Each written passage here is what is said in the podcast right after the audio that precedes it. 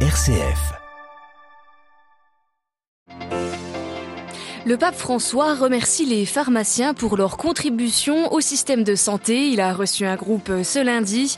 Les détails juste après les titres. Puis nous irons en Grèce. Le pays est paralysé pendant 24 heures par une grève pour protester contre la hausse des prix. Dans moins de deux semaines, les Libanais élisent leurs députés. Nous verrons où en est la situation sanitaire du pays durement touché par une crise globale avec l'ordre de Malte, très impliqué dans le secteur médical. C'est à suivre en fin de journal. Radio Vatican, le journal, Marine Henriot. Bonsoir. L'actualité au Vatican ce lundi, c'est cette audience accordée par le pape François à la Fédération internationale des pharmaciens catholiques. Ils ont été reçus à la maison Sainte-Marthe, le pape devant limiter ses déplacements à cause de son genou douloureux. François a remercié les pharmaciens pour leur rôle de pont entre les citoyens et le système de santé. Les précisions d'Olivier Bonnel. La pandémie de Covid-19 a placé les pharmaciens, pour ainsi dire, en première ligne, a rappelé François après avoir salué ses hôtes. Les citoyens, souvent désorientés, ont trouvé en vous un point de référence pour obtenir assistance, conseils, informations, et aussi, nous le savons bien, pour pouvoir faire rapidement les tests nécessaires à la vie et aux activités quotidiennes. François est ensuite revenu sur le rôle social de ces pharmaciens. Ils sont comme un pont entre les citoyens et le système de santé, a-t-il expliqué, un système parfois trop bureaucratisé qui a créé des difficultés pour de nombreux malades. Le pape également souligné la contribution que ces pharmaciens peuvent apporter à la conversion à une écologie intégrale. Nous sommes tous appelés, a-t-il dit, à prendre un style de vie plus respectueux de l'environnement dans lequel Dieu nous a placés pour vivre de notre maison commune.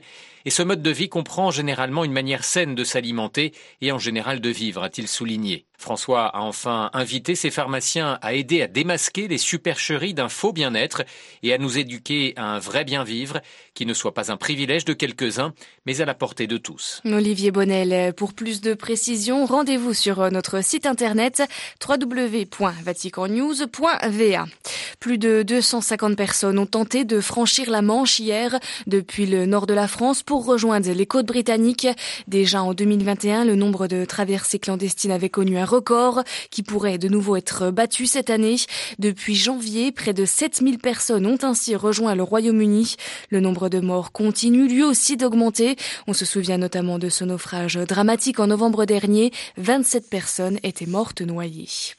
Apple dans le viseur de Bruxelles. Selon la Commission européenne, gardienne de la concurrence au sein de l'Union européenne, Apple bloque la concurrence dans les systèmes de paiement sans contact de ses téléphones.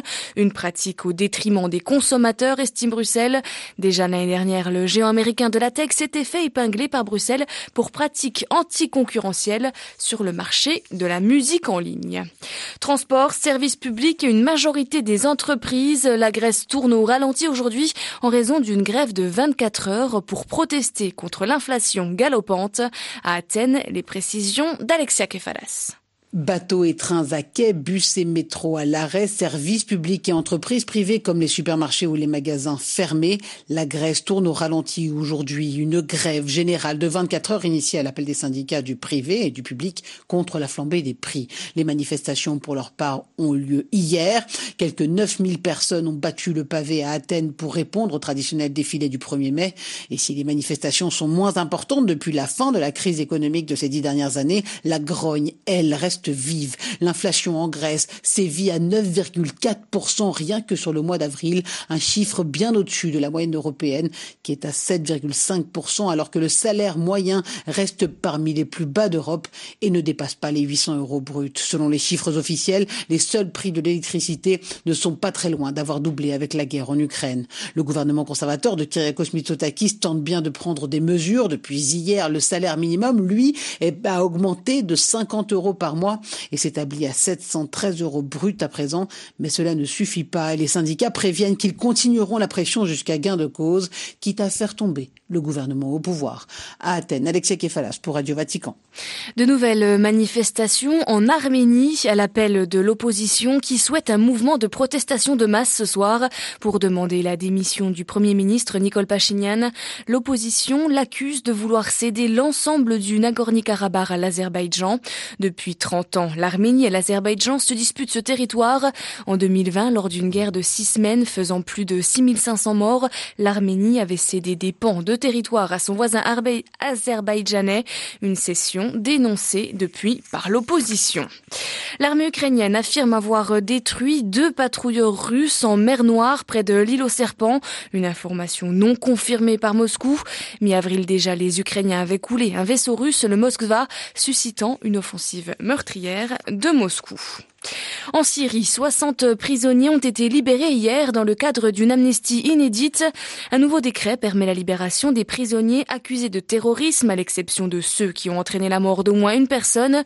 Ce nouveau décret pourrait bénéficier à des dizaines de milliers de détenus arrêtés arbitrairement et accusés de terrorisme, estiment plusieurs ONG de défense des droits de l'homme. Nouveaux affrontements ce week-end dans le sud Kivu, dans l'est de la RDC. Six personnes ont été tuées, alors que des consultants consultations entre les autorités et les groupes armés se déroulent actuellement à Nairobi, la capitale kenyane.